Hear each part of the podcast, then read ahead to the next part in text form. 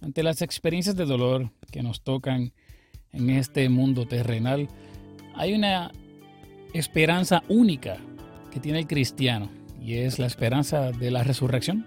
Sin embargo, ¿cuánto consuelo realmente recibimos en el día a día cuando pensamos en la esperanza de la resurrección? Hoy hablamos de eso aquí, en Pensando en Grupo. Dios te bendiga, te habla tu amigo el pastor Samuel Esquilín y bienvenidos a Pensando en Grupo. El apóstol Pablo escribía en la primera carta de los tesalonicenses en el capítulo 4, versículo 14, ¿acaso no creemos que Jesús murió y resucitó? Así también Dios resucitará con Jesús a los que han muerto en unión con Él. Y luego Pedro pasaría a escribir en su primera carta, en el capítulo 1, versículo 3, Alabado sea Dios, Padre de nuestro Señor Jesucristo, por su gran misericordia, nos ha hecho nacer de nuevo mediante la resurrección de Jesucristo, para que tengamos una esperanza viva. La resurrección es una esperanza viva del creyente, es única en su clase. Ningún otro estilo de vida, visión de mundo, religión, secta, tiene una esperanza tan poderosa y tan única como la esperanza que tiene el cristiano en la resurrección. Es una esperanza que está fundamentada en nuestro propio Dios. No la está dando un Dios que está ajeno a ella, no la está dando un Dios que está experimentando con la resurrección. No, no, Dios a través de Jesucristo, nos promete la resurrección precisamente porque Él venció la muerte primero, porque Él lo logró primero, porque Él lo hizo primero, porque Él resucitó. Y entonces, desde ese momento en adelante, la resurrección se convierte, yo digo que en un bono, en, en, una bendición adicional a la de la salvación. No me malentiendan, cuando usted acepta a Cristo como su Salvador personal, y implora de que su sangre lo limpie de todo pecado en arrepentimiento. Muchas cosas pasan a la vez y todas son fantásticas.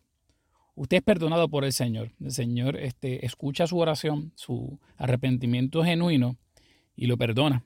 Y lo limpia de todo pecado. Y a través de esa sangre entonces Cristo pasa a pagar la deuda que tú tenías con Dios. Y por eso desde ese momento en adelante, entonces ahora tú estás justificado por la fe. Y estar justificado es que ya tú estás de buenas con Dios, que cuando se va a imprimir en el cielo tu certificado de buena conducta está limpio, está clean, no hay ninguna marquita. ¿Por qué? Porque Jesús mismo se encargó de pagar tu penalidad, tu penalidad criminal y tu penalidad civil. Él la pagó y por ende ahora tú no le debes nada a Dios. Y eso es estar justificado. También tú eres redimido porque entonces desde ese momento en adelante, ahora ya tú no eres esclavo del mundo y de la paga del pecado que es muerte, sino que Cristo te compra con sangre, te compra como propiedad adquirida. Tú regresas a ser de, de quien era tu dueño original. Tú eras del Señor, te entregaste a otro, a otro Señor, a otro dueño, a otro más maestro. Y vino Jesús y volvió a pagar por ti y te sacó de la esclavitud. Y eso es redención. Y para todos los efectos, eso debiera ser y es más que suficiente en la vida de un creyente que camina día a día pensando eh, el cómo yo puedo estar de buenas con Dios. Otras religiones te dicen que tú tienes que hacer A, B, C, D, 1, 2 y 3 y 4 para aplacar esa ira de ese Dios falso. Dios no te dice eso. Dios te dice, no hay nada que tú puedas hacer. Pero si tú vienes a mí y en arrepentimiento te entregas a Jesús y crees en Jesús que dio su vida en la cruz del Calvario por ti y que resucitó, tú eres entonces salvo, tú eres justificado y tú eres redimido. Pero entonces ya en eso teníamos suficiente regocijo y satisfacción. Pues ya, yo puedo seguir el resto de, los de mis días aquí hasta que yo muera y aunque mi muerte no conduzca a la nada, al menos sé que estoy de buenas con Dios. Sin embargo, Jesús hace algo espectacular y dice, no solamente eso va a ocurrir, es que el que está en mí, yo le estoy prometiendo que resucite. Wow. Que llegue un día en el cual, así como yo resucito, resucité y vencí la muerte y vencí la tumba, así también tú también resucites y te sientes conmigo en los lugares celestiales. Y todos aquellos que están con Jesús, en unión con Él, resucitan con Él entonces, eventualmente. Esas son esperanzas mayores. Pues una cosa es decir, ya Dios me ha provisto el canal para yo no tener que recibir su ira, y eso debe ser más que suficiente. Pero además de eso, Dios está yendo más allá. Dios se está esmandando en los regalos y en las concesiones que me está dando. Dios le interesa que yo esté con Él. Que la mortalidad mía no sea el punto final de mi historia, sino que luego yo pase a una eternidad con Él.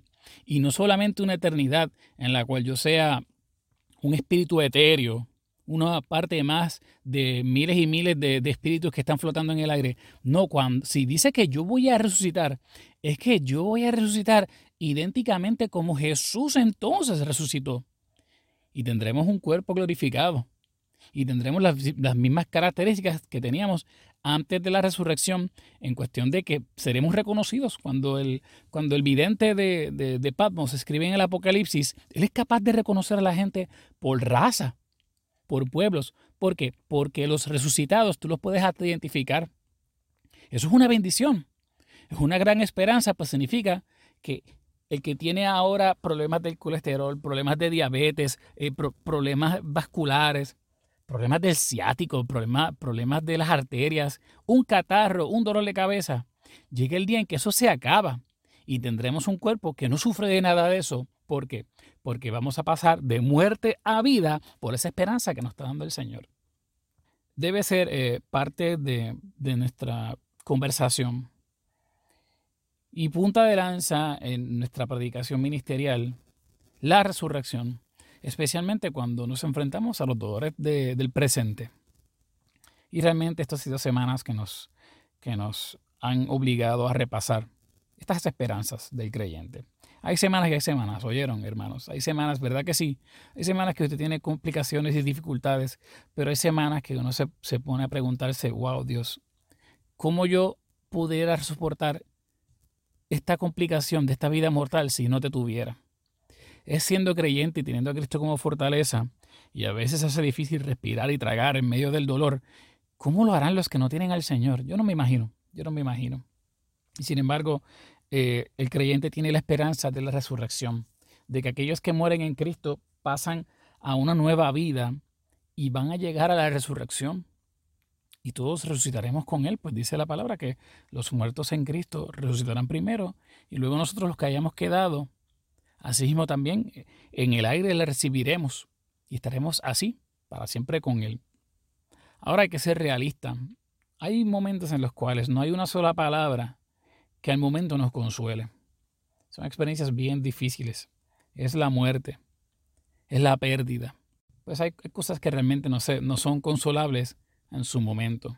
Pero yo sí creo que reciben consuelo del Señor. Yo creo fielmente que el creyente, no importa cuál difícil sea la situación, cuán oscuro sea el panorama, yo creo fielmente que el creyente recibe consuelo del Señor, precisamente porque quien está ofreciendo el consuelo es aquel que venció la crisis óptima, que diseñó una solución para el peor de los panoramas. Jesús presentó la solución a la muerte al él resucitar y ahora lo ofrece como alternativa. Y lo digo porque así ocurre en la Biblia. Llega un momento en el cual muere Lázaro, amigo de Jesús, hermano de Marta y María. Y cuando Jesús llega, y estoy en el Evangelio, el Evangelio según San Juan capítulo 11, dice la palabra del Señor que, que hay un, un obvio entristecimiento, hay un obvio dolor en el corazón de los familiares que quedan aquí en este mundo terrenal cuando Lázaro muere. Y cuando Jesús se acerca a la familia, se le acerca a Marta y tiene ¿verdad? una queja, una queja real. Ella no quería que esto pasara. Él está diciendo a Jesús, si tú hubiese llegado aquí antes, mi hermano no hubiese muerto. Y lo que Marta le está diciendo a, María, a Jesús realmente es algo que, que muchos de nosotros le decimos al Señor y debemos decirle al Señor cuando estamos en experiencias de dolor.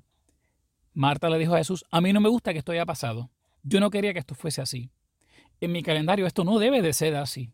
Y miren, no hay nada de malo en decirle esto. Marta le dijo eso frente a frente al Señor y no recibió ni un solo regaño de Jesucristo al expresarse así. Jesús no rehúsa tu dolor, no rehúsa tus expresiones en medio de la tristeza. Y eso es hermosísimo. Pues entonces podemos venir a Dios con, con nuestras quejas aun si están fundadas o no.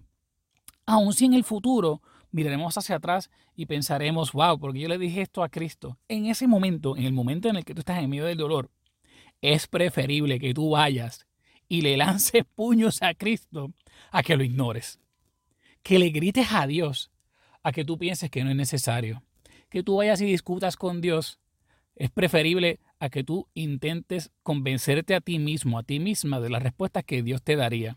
Marta no fue allá con, con las respuestas que Jesús le iba a dar. Marta fue allá a quejarse. Y eso es necesario. Y es hermoso y Jesús le dice a, Marta en el versículo 23, mira, Lázaro se va a levantar, tu hermano va a resucitar. Y esa es la esperanza del cristiano puesta de manera clara y específica, punto. Hay una resurrección de los muertos. Jesús está diciendo a Marta, recuerda que este no es el fin. Ya de aquí en adelante ya no tienes que preocuparte porque él tenga problemas respiratorios o problemas de la tiroide o, o problemas en una muela. Él va a resucitar él no se va a quedar en la muerte. La muerte no es el punto final. Pero entonces Marta dice en el versículo 24 Jesús, yo sé que resucitará en la resurrección, en el día postrero. Y vean qué interesante.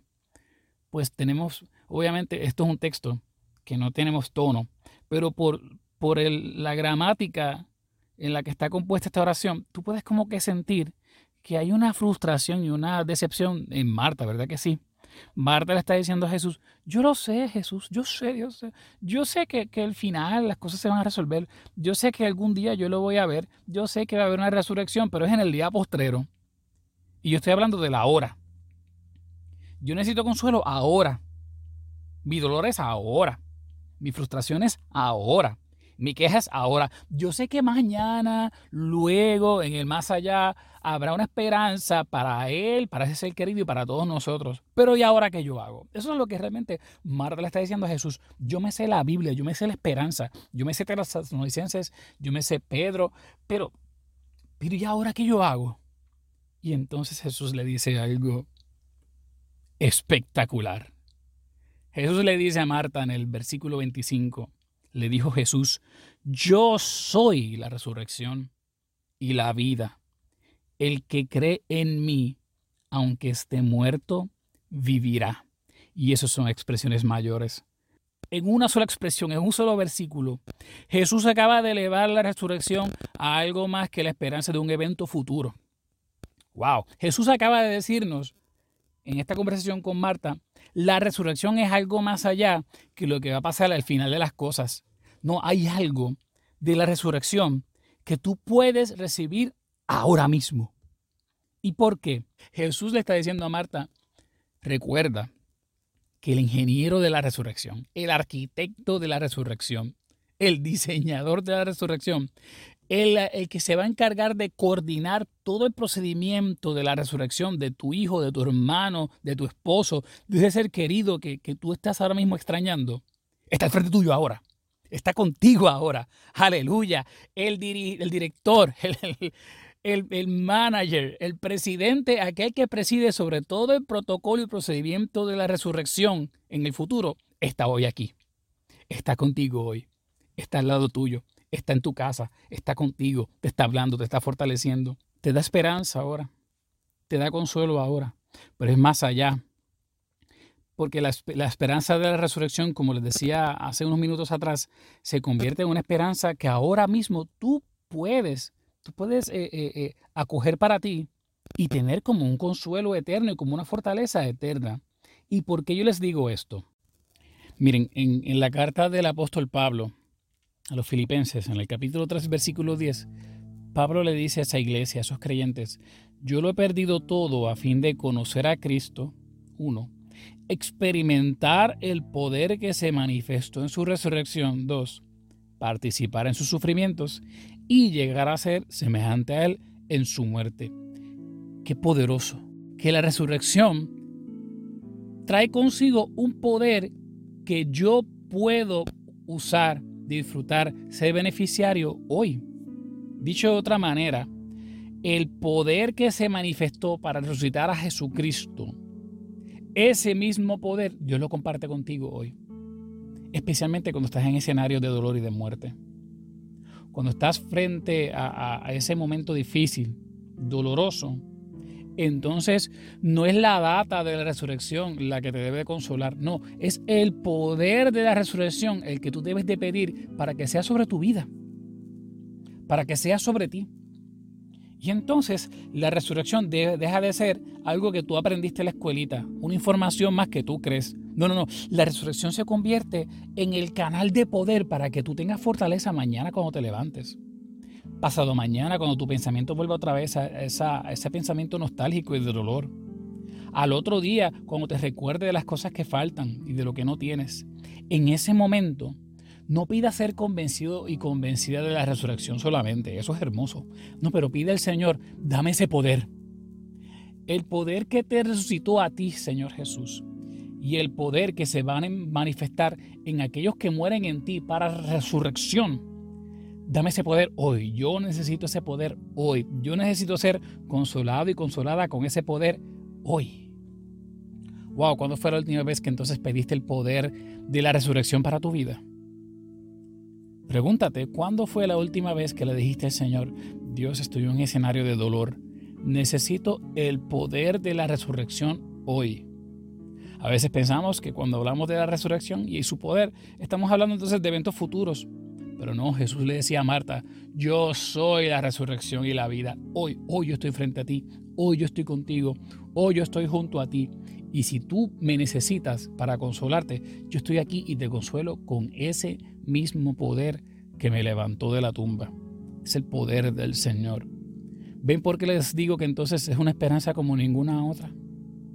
La esperanza de la resurrección no está limitada a lo que va a pasar en el futuro, sino que trae consigo un poder que puede ser sobre ti ahora para fortalecerte hoy, en el presente. Son palabras poderosas que nos invitan a pensar y nos invitan a orar. Dios, yo te doy gracias porque tú no nos abandonas nunca, y mucho menos en experiencias de dolor. Te necesitamos, Señor, yo te necesito. Hemos perdido mucho. Son muchos los escenarios de dolor que nos, nos han venido a tocar la puerta, especialmente en los últimos años, en estos últimos meses.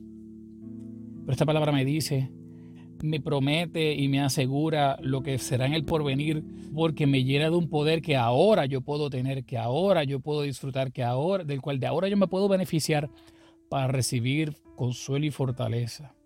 Oh Dios, yo pido que el poder de tu resurrección sea sobre todos los que hoy sufren, duelen, añoran, lloran, entristecidos, Dios, por las pérdidas de este 2021, de esta vida mortal.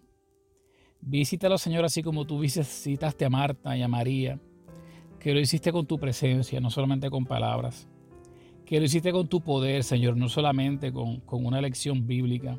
Y qué poderoso Dios que en el mañana los podremos ver a todos. Veremos a Marta, a María, a Lázaro, a todos aquellos que han muerto en ti, que han depositado su corazón en ti y que te tienen a ti como Salvador, Dios. Qué hermoso que los veremos y eso nos llena de esperanza. Pero igual de hermoso es saber que hoy en medio de nuestras tristezas, tu poder nos puede sobrecoger, abrazar y llenar para darnos fortaleza, para darnos esperanza, para darnos, mostrarnos, Dios, que tú eres un Cristo presente. Hoy, hoy tú estás presente. Hoy tú estás manifestando. Hoy, Señor, tú te estás moviendo con poder y el poder de tu resurrección. En Cristo Jesús oramos. Amén y amén. Pensando en Grupo es un podcast de la Iglesia Casa de Alabanza. Este y muchos otros recursos están para ti de manera gratuita y puedes acceder a los mismos a través de nuestras páginas de Facebook, YouTube y la página oficial de la Iglesia Casa de Alabanza, la cual te puede redirigir a la sección de podcast y reflexiones. Esperamos que te sean de ayuda y de crecimiento en el día a día y que te acerquen cada día más al Dios que te consuela a través del poder de su resurrección. Este ha sido el pastor Samuel Esquilín para Pensando en Grupo. Hasta la próxima.